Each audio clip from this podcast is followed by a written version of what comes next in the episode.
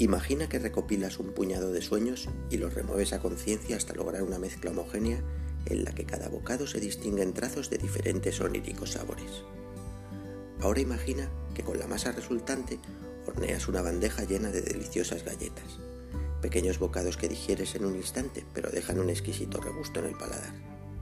Pero cuidado, unas pican, otras son dulces, otras saladas, alguna te trae gratos recuerdos y otras soy Ramiro Álvarez y he venido a hablarte de mis libros.